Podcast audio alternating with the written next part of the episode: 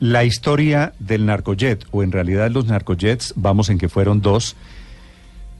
Uno, uno plenamente identificado porque de hecho fueron capturados los responsables, unos albañiles y otros eh, y el europeos. policía y el policía El cómplice policía falso y los compró uniformes los comprados uniformes. en el centro. Media tonelada de cocaína que fue incautada en un aeropuerto privado cerquita, muy cerquita de Londres. Dícese en Narcojet a este avión que salió como un vuelo charter fletado por unos empresarios privados y que ta- tenía un cargamento de 500 kilos de cocaína. Hoy comienzan, esta mañana están comenzando las audiencias judiciales para determinar el nivel de responsabilidad y para determinar, determinar el nivel de castigo para los seis implicados. El doctor Ricardo Carriazo es el fiscal que ha estado investigando este tema. Doctor Carriazo, buenos días. Muy buenos días, Néstor, eh, a ti y a toda la mesa de trabajo. Señor fiscal, ¿en qué va la investigación de este narcojets o de estos narcojets? Eh, bueno, hasta ahora, en el día de hoy, eh, se van a hacer ya las audiencias de solicitud de medida de aseguramiento eh, a las seis personas capturadas por el caso del narcojet. Sí. Sí. Eh, le preguntaba, doctor Carriazo, en qué va la investigación, porque hemos logrado saber detalles a pedazos. Que el obrero, que el falso policía, que los albañiles. ¿Esa película ya la armaron en la fiscalía, doctor Carriazo?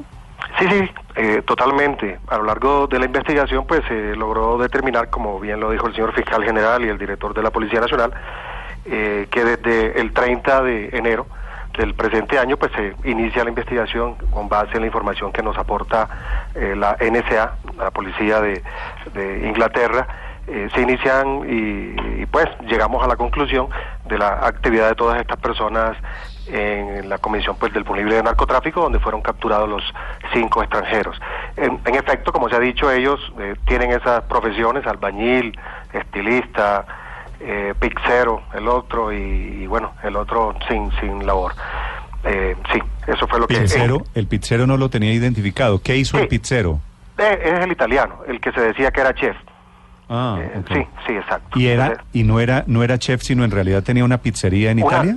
Trabajaba en una pizzería, creo que ni siquiera era propietario de la... Ese- ¿Cómo, eh, y cómo- perdón, Ricardo, cómo se conecta con, con el- la banda de colombianos?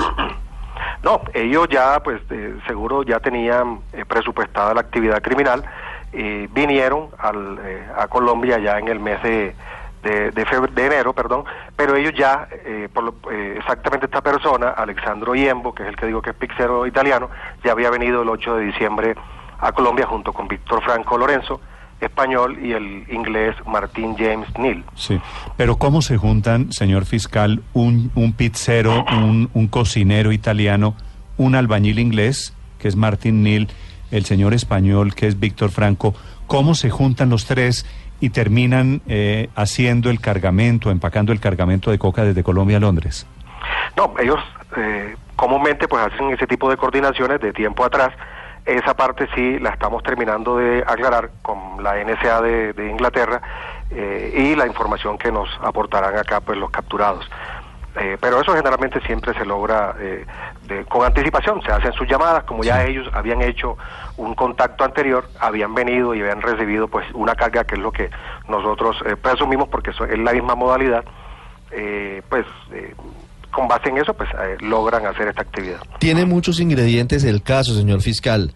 Un pizzero italiano que no sé si sea el enlace con las mafias de ese país, esmeraldero, comerciante de San Andresito.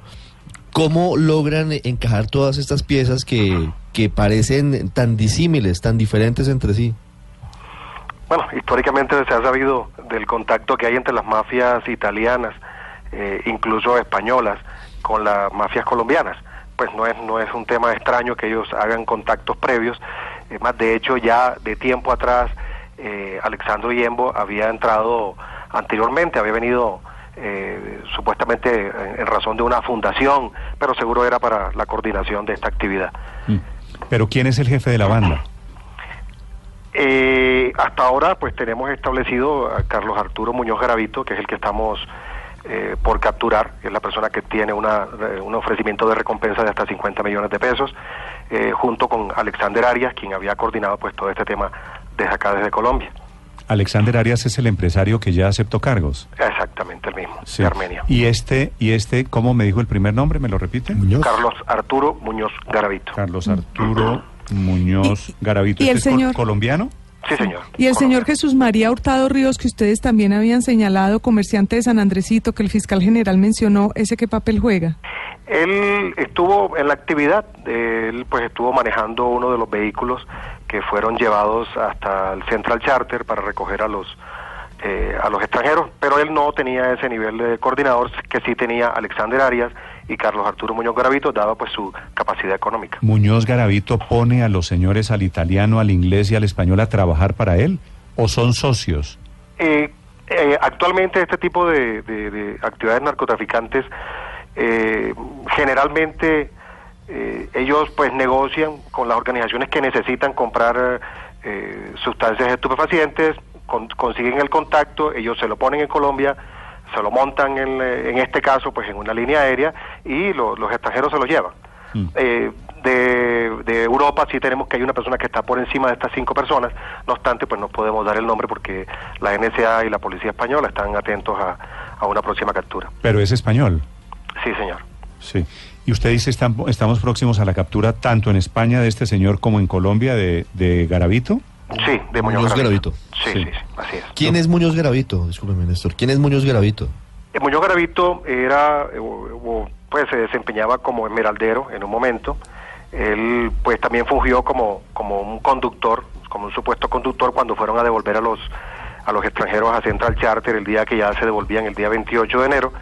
Eh, pero él ya se había, había trabajado eh, en temas de Esmeralda y tuvo unos contactos con el Loco Barrera de tiempo antes de, de ser extraditado. Sí. Fuera de este narcojet, el de Londres, doctor Carriazo, ¿hay otros vuelos parecidos eh, con el mismo procedimiento utilizando vuelos charter privados desde Colombia? Solamente tenemos establecido el que se dio el 8 de diciembre, del 8 al 10 de diciembre pasado, eh, que vino procedente de, Lisboa con la misma modalidad y las tres, tres de, las, de los cinco capturados. Pero que tengamos establecidos otros eh, jet pues cargados eh, en la misma modalidad en tiempo anterior, no. O sea, van dos. Sí, señor, el de diciembre y el de enero. El de, el de enero, que fue el de Bogotá-Londres, el de diciembre fue Bogotá-Lisboa. Fue Bogotá, sí, Portugal, Lisboa. ¿Y ¿Ese lo- lo, coronaron?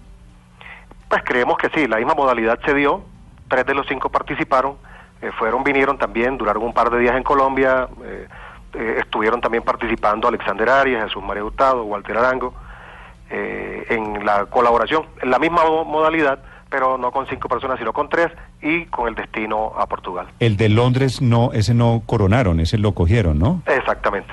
Sí. Y, y en Londres, si la droga iba para allá, ¿por qué no ha habido capturas, doctor Carriazo? No, si hubo capturas, las cinco capturas en flagrancia que se No, dieron. no, no, en- pero fuera, claro, fuera de las capturas eh, en el momento en que lo, en que cogen el avión, pero después no hay una banda detrás de esa droga que estaban recibiendo. Está el español que estamos esperando que se capture eh, a través de la NSA y la policía española, que era el que estaba coordinando y que iba a recibirlos allá en, en España. Ese Pero ¿por qué no ha habido español estaba en Londres cuando llegó el vuelo. Sí, él estaba en Londres y hu- huyó eh, cuando se dio cuenta que hubo la, la captura. Sí, fiscal. ¿Y por qué no ha habido capturas de funcionarios que trabajen en el aeropuerto El Dorado? Porque acá los reflectores quedan puestos sobre el aeropuerto mismo. Bueno, eh, la modalidad que se da en este tipo de casos era que eh, este vuelo no llegaba al aeropuerto El Dorado, muy a pesar de que se usara sus pistas.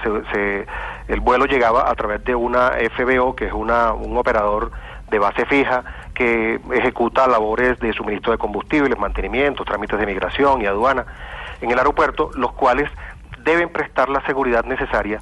O sea, que el aeropuerto El Dorado no tenía ningún tipo de responsabilidad, sino la empresa eh, Central, Chart, Central Charter.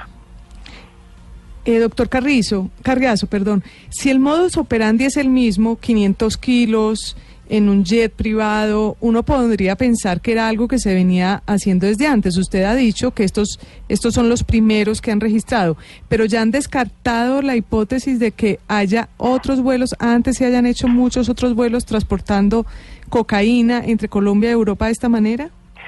No, no es que lo tengamos descartado, sino que no lo tenemos evidenciado. Eh, probablemente haya podido pasar, eh, sí, es una hipótesis, pero que ya no podemos eh, determinar. Pero sí pudo haber pasado, la verdad, era una grieta que se tenía a través de este tipo de vuelos, no solamente en Colombia, sino en el mundo entero. Eh, de hecho, la semana pasada pusimos en alerta también al, a, a, Ecuador, acá estuvo el fiscal general de Ecuador y un equipo de trabajo, y les dijimos pues que estuviesen muy atentos con esta modalidad que bien se puede estar presentando allá en ese país o en otros países del mundo. ¿Hasta dónde iba, doctor Carriazo, el nivel de complicidades aquí? Bueno, a, eh, evidenciado tenemos le, la participación del intendente Nelson Robles, que fue el que colaboró para el, la compra de, del uniforme que usó el falso policía.